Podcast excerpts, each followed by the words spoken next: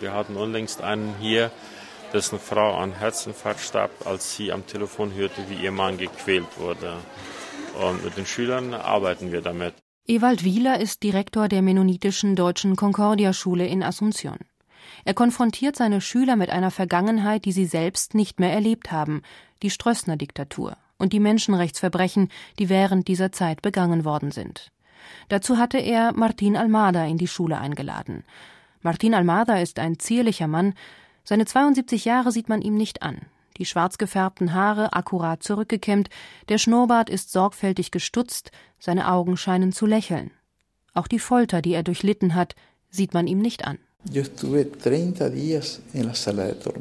Ich war 30 Tage in der Folterkammer. Ich habe 1200 Folterungen miterlebt durch Personen aus allen möglichen Ländern. Anders als in anderen Ländern wurde in Paraguay nicht mit verdecktem Gesicht gefoltert. Wir kannten uns alle, aber wir wussten die Namen unserer Peiniger nicht. Martin Almada war als Grundschullehrer in der Gewerkschaft engagiert. Später schloss er ein Jurastudium ab und war weiterhin für verschiedene Arbeiterorganisationen in Paraguay tätig. Ich habe damals schon gesagt, dass die Bildung in Paraguay nur der herrschenden Oberschicht nützt und eigentlich die Unterentwicklung und die Abhängigkeit des Landes fördert. Das und meine gewerkschaftlichen Aktivitäten haben dazu geführt, dass man mich als intellektuellen Terroristen bezeichnete. Almada wurde 1974 durch argentinische Sicherheitskräfte entführt. Bis 1977 war er in Haft. Ich wurde durch Militärattachés aus Argentinien, Brasilien, Bolivien, Chile, Uruguay und Paraguay gefoltert. Erst hat mich ein chilenischer Oberst gefoltert. Er gehörte dem Geheimdienst der Luftwaffe an und wollte mir Kontakte zu chilenischen Untergrundkämpfern nachweisen. Martin Almada überlebte die Folter, seine Frau nicht. Sie starb an einem Herzinfarkt, als ihr die Sicherheitskräfte per Telefon die Kassetten vorspielten, auf denen die Schmerzensschreie ihres Mannes zu hören waren.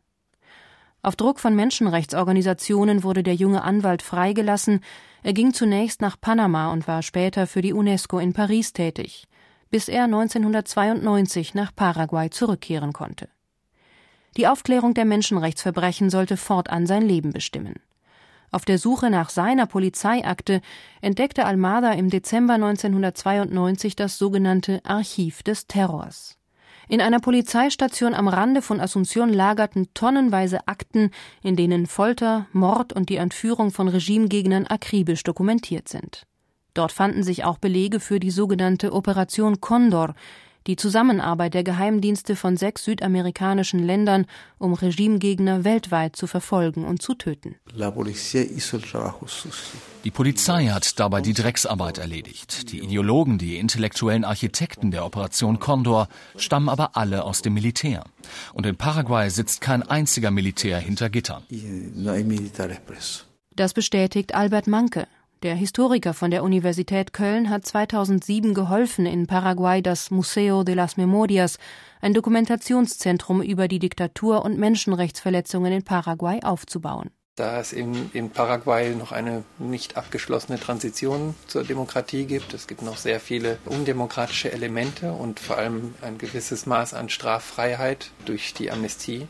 Dadurch laufen eben Verbrecher, Täter der Diktatur von damals noch frei rum. Das Museum der Erinnerung wird von der Celestina Pérez de Almada Stiftung geleitet, benannt nach Martin Almadas verstorbener Ehefrau.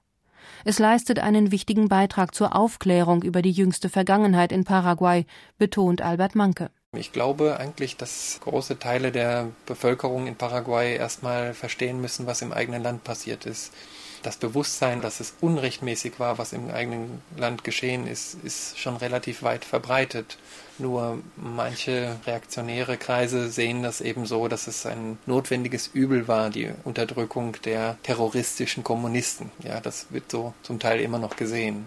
2003 wurde in Paraguay eine Wahrheitskommission eingerichtet, die fünf Jahre später ihren Abschlussbericht vorgelegt hat. Darin sind über 2000 Fälle von Menschenrechtsverletzungen dokumentiert. Der frisch gewählte Präsident Fernando Lugo entschuldigte sich bei der Übergabe des Berichts im Namen des Staates bei den Opfern der Gewalt und sprach von einer großen Herausforderung für die Justiz des Landes.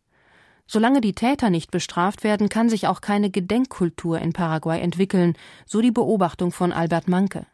Zusammen mit Martin Almada hat er 2007 das Material für das Menschenrechtsmuseum zusammengetragen. Wir durften in eine Polizeistation, wo gefoltert wurde, wo 20 Jahre lang Kommunisten festgehalten wurden, unter unwürdigen Bedingungen. Die Zellen sind jetzt umfunktioniert zu Unterkünften für Polizisten. Sie sind immer noch genauso stickig und schimmelig und unangenehm. Die Verbrechen, die dort geschehen sind, sind nicht aufgeklärt. Und da haben wir sozusagen durch unser Eindringen in staatliche Institutionen gezeigt, hier muss etwas geschehen, hier müsste eigentlich auch ein Museum daraus gemacht werden oder zumindest eine Gedenkstätte. Solange die Angehörigen der Opfer keinen Ort zum Trauern haben, setzen sie ihre Hoffnung auf Martin Almada. 2002 wurde er für sein Engagement für die Menschenrechte mit dem alternativen Nobelpreis ausgezeichnet. Er ist ein Symbol. Die Leute auf der Straße bleiben stehen, sagen ihm Danke, dass sie das gemacht haben.